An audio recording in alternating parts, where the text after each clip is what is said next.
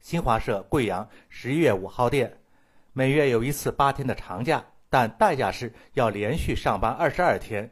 近日，贵州省清镇市的一项工作实质改革试点广受关注。当地宣布，从十一月一号起到二零一八年五月三十一号，将用半年的时间，在全市九个乡镇部分岗位试行这项工作。长时间工作对身体不好，还是上一周休两天最好。期待呀，每月一个黄金周，来一场说走就走的旅行。消息一出啊，引起不少网友的讨论。对此，清镇市市委组织部表示，试点旨在打好服务时间差，解决群众，特别是上班族上班忙、农民农忙等由于时间关系办事难的问题。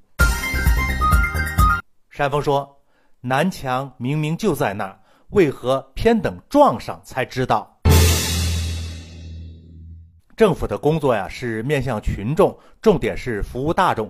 从这个普遍意义上来讲呢，工作时间是要服从这个基本前提的。当前社会上通行的作息时间是一周五天工作时间，两天的双休。如果政府的作息时间是连着工作二十二天，再连着休息八天，连续的那二十二天固然是方便了群众，但是连着休息的那八天，大家要办事怎么办呢？要知道，对于公众来说，很多具体的事情是拖不得、等不起的。如果硬性的延长了大家办手续的时间，办事的企业会影响到进展和效率；办个人的事情呢，会引发当事人的不满。如果又安排一批人在另外加班，公务人员的基本劳动权利岂不是受到了损害？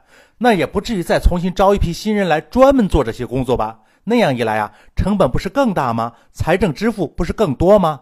再说了。人的精力啊是有限的，在国际上一周双休是主流，至少是一周也要有个单休。连着工作二十二天的工作方案是绝大多数人在体能上会感到难以承受的，而且这种工作模式还要月复一月的坚持半年之久，那是对大家体力一个很不科学的挑战。